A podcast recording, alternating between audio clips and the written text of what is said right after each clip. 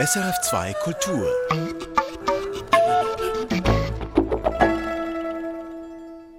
Das ist SRF 2 Kultur, jetzt mit dem Kulturtalk. Heute mit den historischen und politischen Hintergründen des Ukraine-Krieges. Mein Name ist Michael Lysier und ich spreche heute mit Benjamin Schenk. Benjamin Schenk ist Professor für osteuropäische Geschichte an der Universität Basel. Und gerne möchte ich zu Beginn des Gesprächs ein ganz klein wenig auf Sie persönlich zu sprechen kommen. Sie haben nämlich Vorträge zu diesem Thema gehalten und einen habe ich heute früh gehört. Und da haben Sie gesagt, Sie betrachten den Krieg in der Ukraine nicht nur aus der Perspektive des Wissenschaftlers, sondern auch noch aus anderen Perspektiven. Welche sind das? Aus welcher Perspektive betrachten Sie diesen Krieg noch? Ja, ich betrachte diesen Krieg auch aus einer sehr starken Situation oder Haltung auch der Betroffenheit und auch der Erschütterung weil ich beschäftige mich seit über 30 Jahren mit Russland, ähm, mit dem postsowjetischen Raum. Ich habe selber lange Zeit in Russland gelebt, ich habe dort studiert, ich ähm, habe viele Freunde und Kolleginnen und Kollegen dort.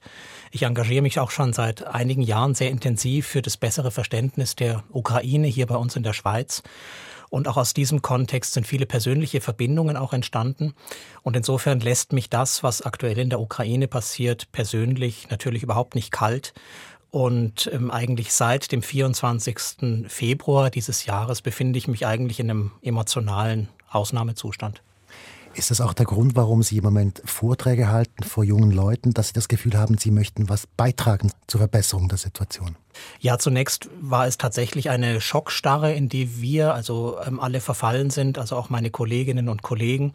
Und sehr schnell ist der Wunsch natürlich entstanden, dass wir unseren Beitrag leisten wollen, auch zu einem besseren Verständnis dessen, was dort in der Ukraine, aber auch in Russland passiert. Und aus diesem Grund nehme ich sehr gerne auch Einladungen von Schulen oder von anderen Institutionen an, die mich bitten, meine Sicht auf diesen Krieg mit ihnen zu teilen.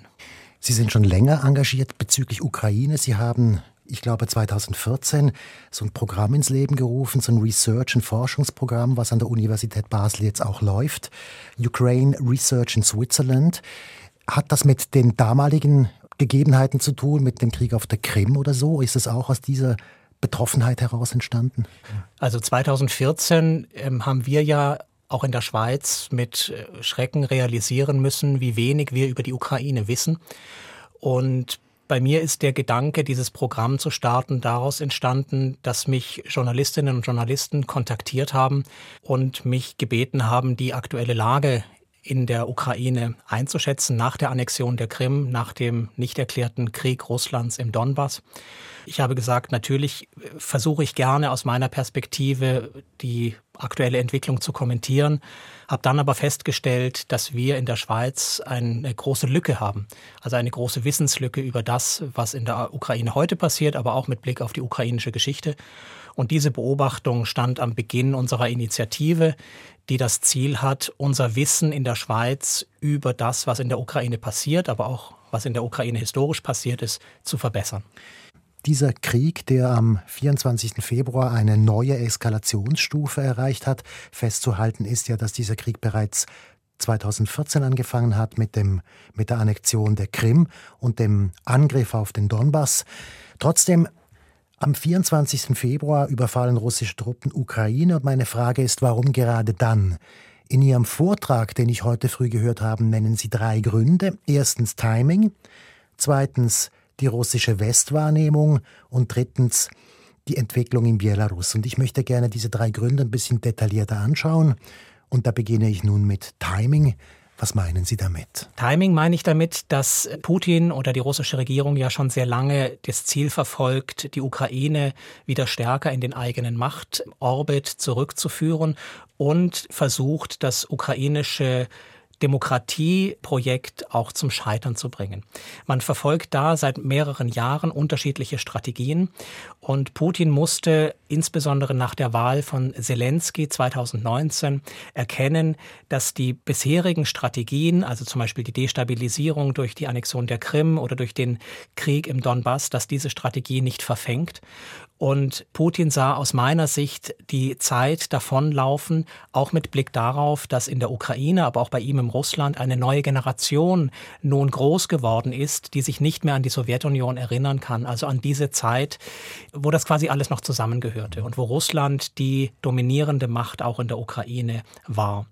Und vor dem Hintergrund dieses wahrgenommenen Generationswechsels glaube ich, dass Putin jetzt gesagt hat, es ist höchste Zeit, hier mit anderen Mitteln dieses schon lange verfolgte politische Ziel zu erreichen. Also dass da jetzt eine Generation kommt, die beispielsweise auch schon Erfahrung mit Demokratie hat oder westlich orientiert ist und nicht zurück in so eine alte verklärte Zeit möchte. Genau, das gilt insbesondere für die Ukraine, das gilt aber auch für Russland. Mhm. Und es ist eine Generation, für die es ein schlichtweg ein normaler Zustand ist, dass die Ukraine ein souveräner europäischer Staat ist und Russland, die russische Föderation, ein souveräner europäischer Staat ist und dass diese beiden Staaten wie andere Staaten in Europa nach normalen Beziehungen miteinander streben, ohne dass die eine Seite die andere in irgendeiner Weise bevorteilen oder beherrschen möchte. Und wir sehen es ja heute, wenn wir uns ähm, die öffentliche Meinung in Russland anschauen, dann ist es ja eben vor allem die ältere Generation und die Menschen, die in den Provinzen sind, auf deren Unterstützung Putin bauen kann.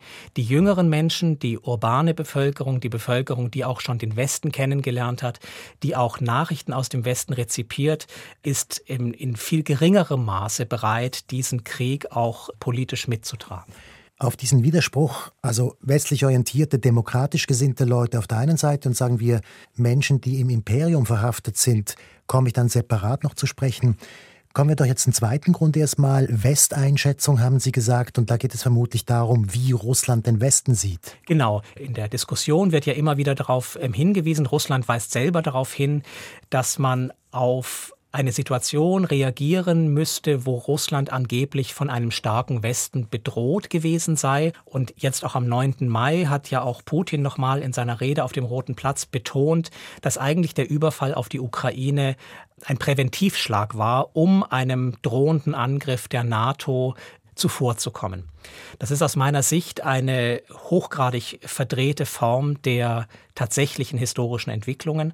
Aus meiner Sicht spielte der Westen in der russischen Wahrnehmung tatsächlich eine wichtige Rolle für den Beginn oder für die Eskalation dieses Krieges Ende Februar, aber in einer ganz anderen Art und Weise. Nicht wurde der Westen wahrgenommen als besonders stark und bedrohlich, sondern er wurde im Gegenteil wahrgenommen als besonders labil, schwach und verletzlich. Es gibt verschiedene Indikatoren, der Regierungswechsel von Trump zu Biden in den Vereinigten Staaten, der Abzug der Amerikaner aus Afghanistan, die innenpolitischen Probleme von ähm, Boris Johnson in Großbritannien, der Wahlkampf in Frankreich, der Regierungswechsel in Deutschland, aber auch die internen Konflikte innerhalb der Europäischen Union zwischen der Kommission auf der einen Seite und Polen und Ungarn auf der anderen Seite. Das heißt, ähm, aus russischer Perspektive stellte sich der Westen überhaupt nicht als das dar, wie wir ihn heute sehen, also quasi als ein Westen, der durchaus in der Lage ist, auf den russischen Angriff zu reagieren, sondern aus russischer Perspektive muss sich Anfang des Jahres oder auch im letzten Jahr der Westen eigentlich als ein Gegenüber dargestellt haben, der viel zu schwach ist, um auf einen neuen Vorstoß Russlands durch eine Eskalation des Krieges zu reagieren. Kommen wir noch zum dritten Grund und da haben Sie gesagt, das ist Belarus, das, sind, das ist die Demokratiebewegung dort. Ja, diese äh, Entwicklung in Belarus haben wir auch schon wieder etwas vergessen. Ich erinnere aber gerne an die gefälschten Präsidentschaftswahlen in Belarus im Jahr 2020 und auf diese gefälschten Wahlen reagierte ja die belarussische Zivilgesellschaft mit einer beeindruckenden Welle des Protests. Es waren nicht zuletzt Frauen, die sich gegen diese gefälschten Wahlen gewehrt haben. Und man hatte den Eindruck, als würde die Macht Lukaschenkos eigentlich nur noch an einem seidenen Faden hängen. Und in dieser Situation müssen in Moskau alle Alarmglocken geläutet haben, weil es stand die Gefahr im Raum, dass neben der Ukraine nun auch noch Belarus einen anderen demokratischen politischen Weg einschlägt. Und aus diesem Grund ist Putin und seine Regierung auch Lukaschenko zur Hilfe geeilt und hat mit Hilfe des Militärs und mit Hilfe des Geheimdienstes geholfen, diese Demokratiebewegung zu zerschlagen. Das heißt, dieses Szenario in Belarus, sowohl die drohende Demokratiebewegung als auch die erfolgreiche Zerschlagung dieser zivilgesellschaftlichen Bewegung war wie eine Folie, die Russland äh, offensichtlich vor Augen stand, als es um die Entwicklung des Szenariums in der Ukraine ging, weil offensichtlich hatte man ja die Hoffnung, man könne am 24. Februar mit den Truppen, die man gesammelt hatte an der ukrainischen Grenze, nun dieses Land handstreichartig erobern und eine neue russlandfreundliche Regierung in Kiew einsetzen. Es wurde ja auch kolportiert, dass diese Militärfahrzeuge bereits Uniformen für eine Siegesparade mit sich geführt hatten, weil man davon ausging, dass zum einen die Ukraine diese russischen Angreifer mit Blumen begrüßen würde und man nicht damit gerechnet hatte, mit welcher Energie und welcher Entschlossenheit die Ukraine ihre eigene Unabhängigkeit und Freiheit verteidigen würde. Jetzt sagt man doch immer, dass die Ukraine wie auch Belarus, dass das Länder sind, die eigentlich im natürlichen Einflussbereich von Russland sind und dass das damit auch irgendwo in Ordnung ist. Was sagen Sie zu so einer Argumentation? Ja, dieses Denken in Einflusssphären ist tatsächlich erschreckenderweise auch bei uns noch weit verbreitet. Und es ist aber eigentlich ein Denken aus der Zeit des Imperialismus des 19. Jahrhunderts oder vielleicht aus der Zeit des 20. Jahrhunderts, aus der Zeit des Kalten Krieges, als man davon ausging, dass es eben verschiedene Blöcke und verschiedene Einflusssphären der Großmächte gibt und dass das auch irgendwie seine Richtigkeit habe. Aber wir sollten ja nicht vergessen, dass eigentlich unsere europäische Sicherheitsordnung auf anderen Prinzipien basiert, und zwar auf dem Prinzip der Souveränität von Nationalstaaten, die das Recht haben, eigenständig und souverän über ihre eigene politische Ausrichtung, auch die Bündniszugehörigkeit zu entscheiden und die insbesondere auch nach dem Völkerrecht das Recht haben auf territoriale Integrität und auf den Schutz ihrer eigenen Grenzen. Und das Denken in Einflusssphären widerspricht fundamental diesem Prinzip, nach dem unsere europäische Friedensordnung seit Helsinki 1975, also nach der berühmten Schlussakte von Helsinki, strukturiert war.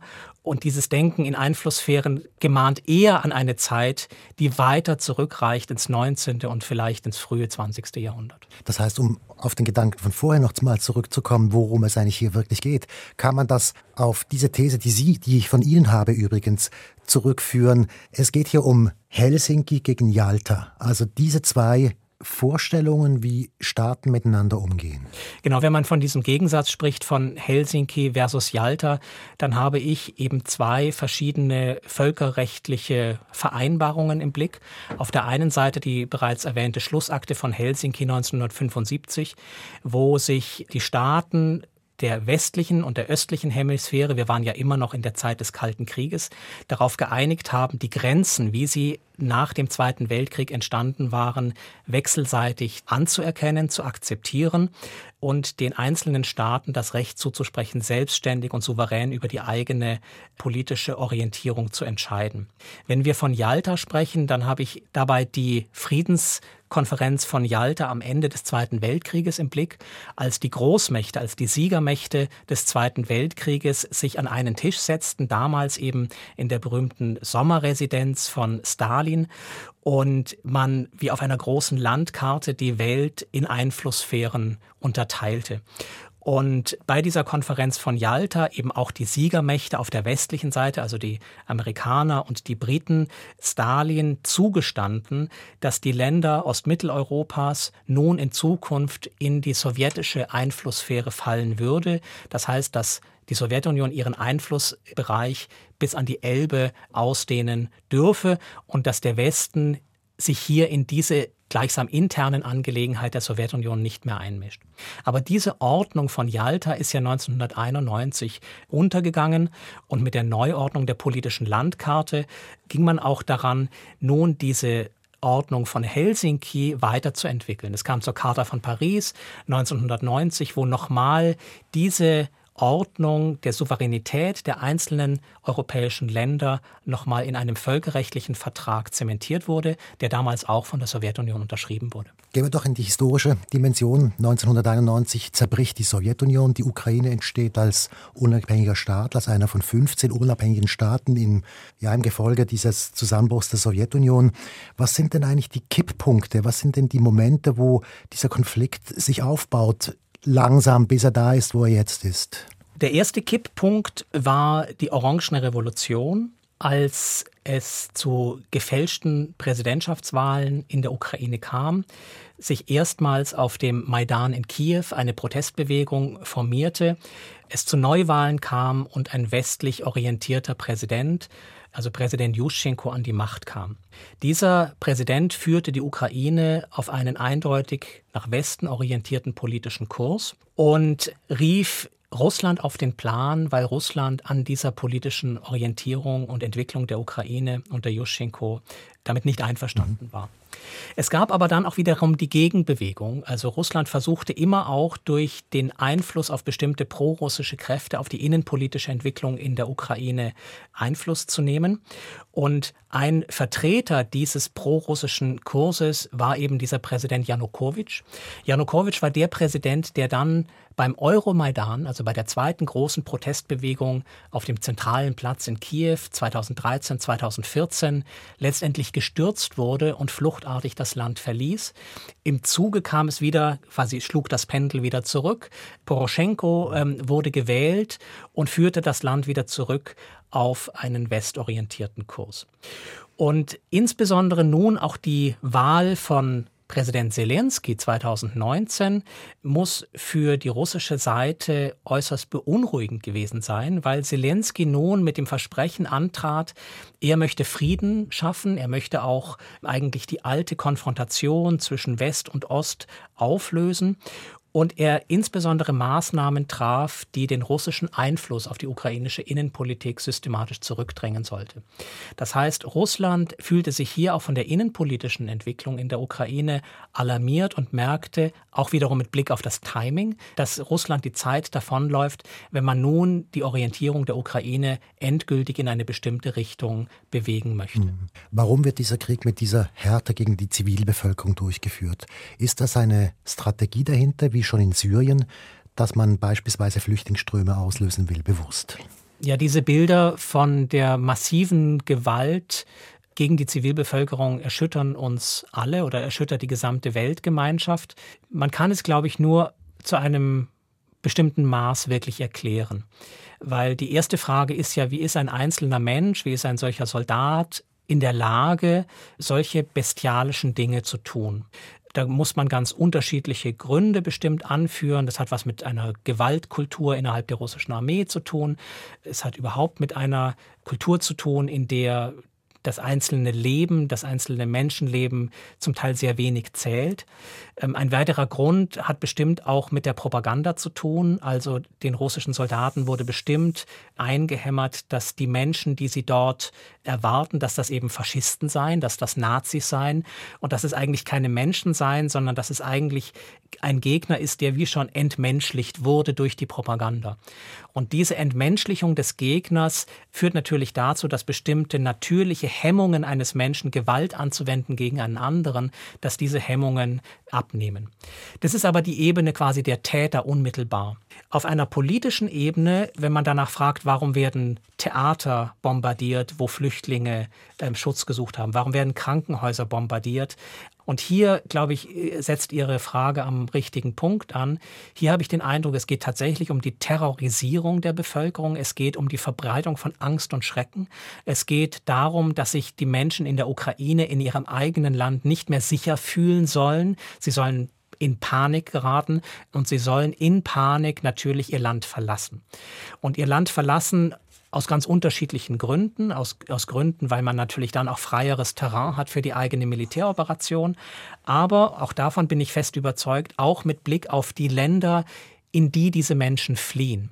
Wir haben das bereits erlebt während des Syrienkrieges. Wir haben das aber auch erlebt im vergangenen Jahr an der belarussisch-polnischen Grenze, mhm. dass Flüchtlinge in dieser zynischen Politik durchaus als Waffe eingesetzt werden, um westliche Gesellschaften massiv unter Stress und unter Druck zu setzen. Und ich glaube, das beobachten wir auch heute. Wir haben ja eine ungeahnte Flüchtlingsbewegung oder eine nicht, lange nicht gekannte Flüchtlingsbewegung. Und ich glaube, dass das unsere offenen demokratischen Gesellschaften vor eine ganz besondere Herausforderung stellt und dass diese quasi diese, dass dieses Hervorrufen dieser Stresssituation in den westlichen offenen Gesellschaften mit ein Teil des Kriegskalküls ist, der Angreifer und der Verantwortlichen für diesen Krieg. Also es geht wirklich darum, die westlichen Demokratien auch zu schwächen. Ja, da sehen wir ja schon seit vielen Jahren Anzeichen, dass man das aus russischer Perspektive mit ganz unterschiedlichen Mitteln tut, die westlichen Demokratien systematisch zu schwächen. Wir wissen es von der Einmischung in Wahlkämpfe, von der Finanzierung von radikalen politischen Parteien, vor allem am rechten politischen Rand, in fast allen westlichen Demokratien. Wir sehen es insbesondere mit Blick auf die Informations- und Medienpolitik auch im Westen, wo Russland ganz bewusst versucht, auch die westliche Öffentlichkeit zu destabilisieren, auch zu verunsichern.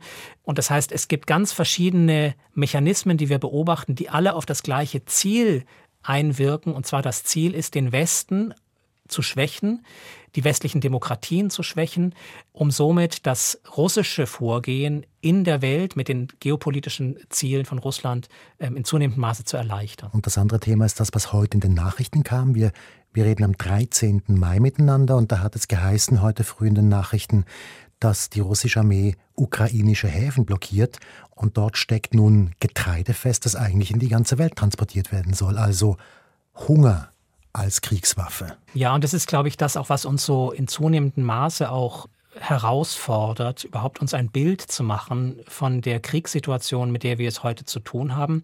Und ich glaube, es ist lohnend, sich klarzumachen, dass dieser Krieg eben nicht nur auf dem Schlachtfeld geführt wird mit schwerem militärischem Gerät in der Ukraine, sondern dass dieser Krieg ganz unterschiedliche Schauplätze hat. Und ein Schauplatz, den ich bereits erwähnt habe, ist, sind eben die Medien, ist die Informations- und, und Desinformationspolitik. Ein Schauplatz ist die Flüchtlingspolitik. Und ein Schauplatz scheint tatsächlich auch das zynische Instrument eigentlich der Hungerpolitik zu sein. Das heißt, durch die ganz bewusste Blockierung von Odessa, wo Hunderttausende Tonnen an Getreide darauf warten, in Gegenden der Welt transportiert zu werden, wo dieses Getreide dringend gebraucht wird, um die Bevölkerung zu ernähren. Also indem man diese Häfen blockiert, zielt man offensichtlich darauf ab, in bestimmten anderen Weltgegenden auf diese Hungerkatastrophe hinzuwirken, um dadurch eigentlich einen Weltflächenbrand auszulösen und quasi den Krieg in ganz unterschiedliche Weltgegenden zu tragen.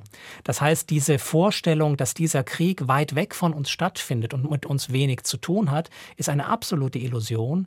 Und ich glaube, wir sind gut beraten, wenn wir uns über diese verschiedenen Schauplätze des Krieges Rechenschaft ablegen und uns jeweils neu klar machen, dass all das für uns eine gewaltige Herausforderung darstellt.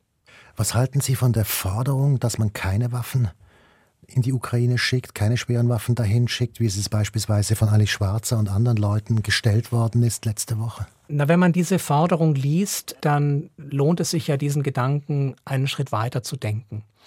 Weil es würde bedeuten, die Ukraine wird früher oder später der russischen militärischen Übermacht nichts mehr entgegensetzen können.